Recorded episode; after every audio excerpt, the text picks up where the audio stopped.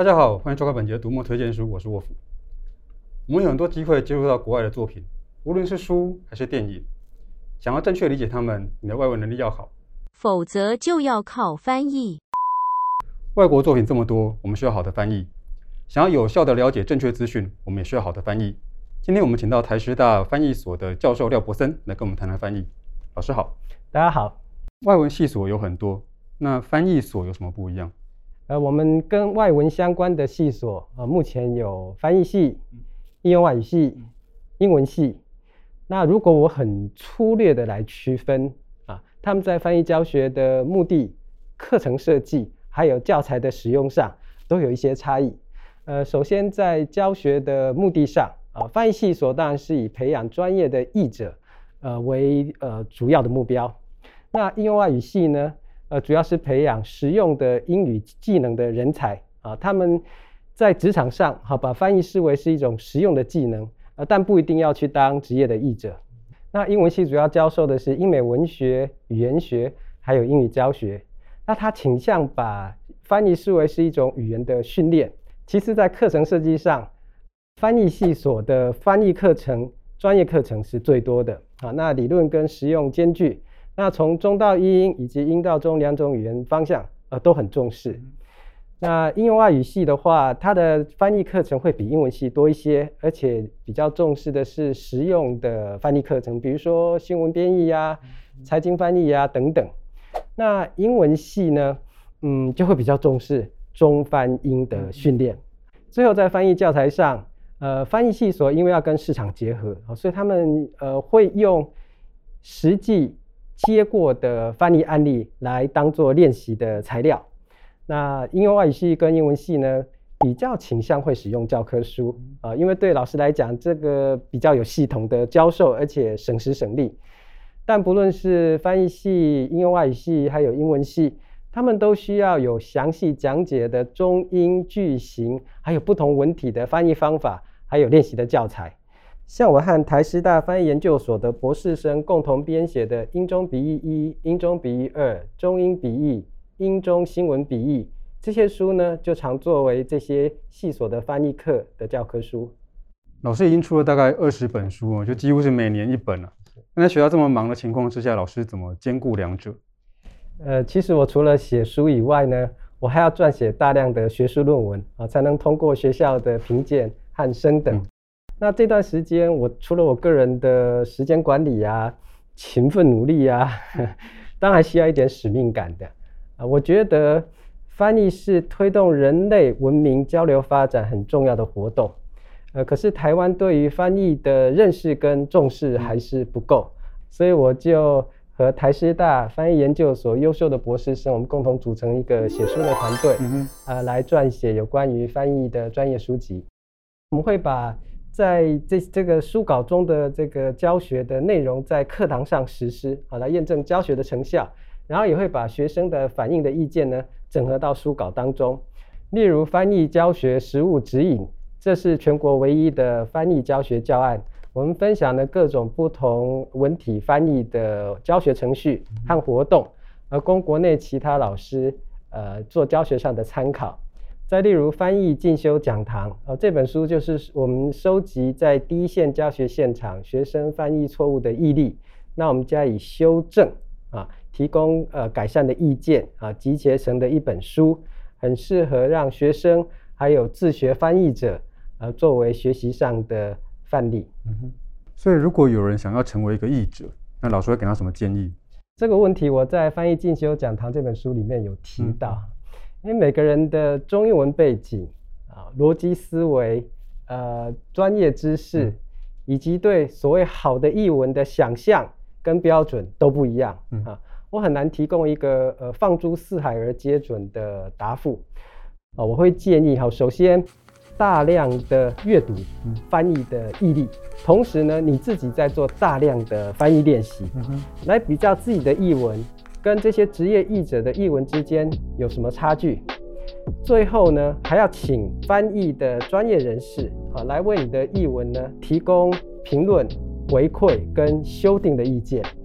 不要说一个人呢闷着头哈拼命苦练翻译，哈，呃，通常都会变成自我感觉良好啊，都会觉得哇，我译的真是太好了啊。可是很可能会距离那个专业的门槛呢，还差那么临门一脚。那有兴趣尝试翻译各种不同文体和专业领域的读者啊，不妨参考我们的呃英中新闻笔译啊，英中笔译二，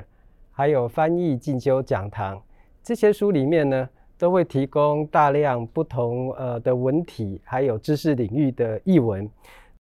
呃，读者可以进入这些译者的翻译心灵，来看看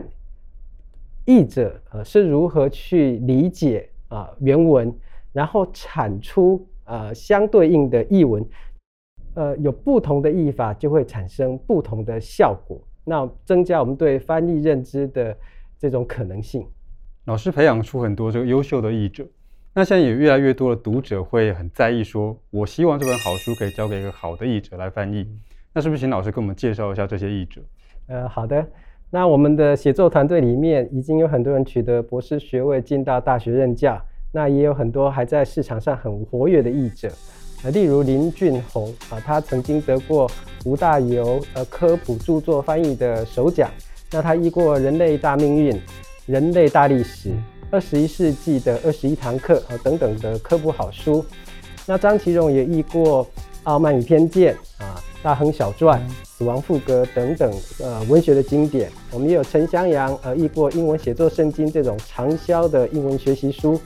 呃，另外我也教过福大翻译研究所，呃，其中有一位陈佳倩，啊、呃，目前是国内炙手可热的电影字幕译者。他同时也在台大呃翻译硕士学位学程任教，呃，出版过《我的职业是电影字幕翻译师》。字幕翻译必修课啊等书啊相当受到欢迎。现在很多人会用软体去协助翻译，那老师觉得未来有可能把让 AI 去担任这个翻译的工作吗？之前李开复在《人工智慧来了》一书中有提到，其实机器翻译是没有办法呃取代所有的译者，而是成为辅助译者翻译的工具。啊，其实目前的翻译公司都已经使用电脑辅助翻译的软体。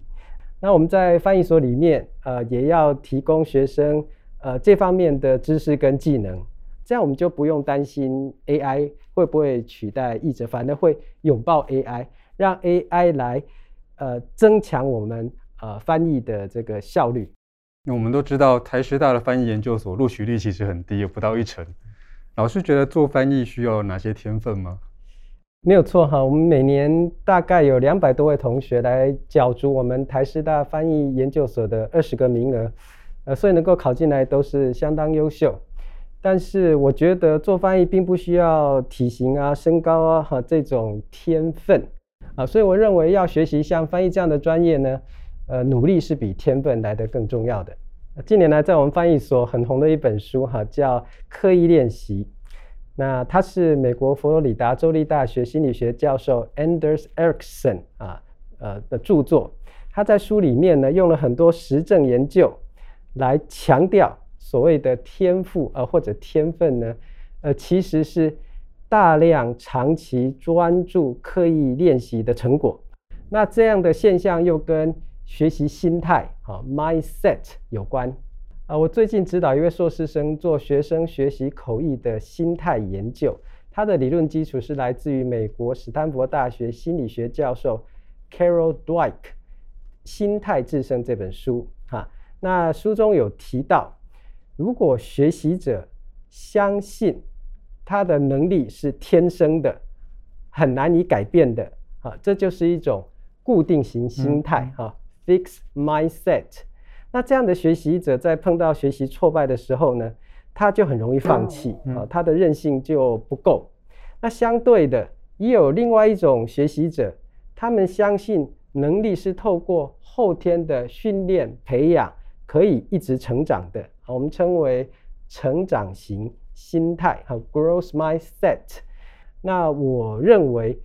想学好翻译的学生呢，就必须具备有这样成长型的心态。而且要从事大量专注、长期的刻意练习，这样的学习翻译呢，就比较容易有所成就。我们先前去学校访问过老师，这个老师校务繁忙。不过在让老师回去忙学校的事跟写书这两件事之外，我要先麻烦老师做一件事情。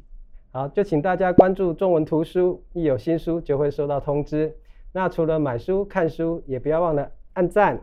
分享，还有订阅读墨的频道哦。好收工了收工了拜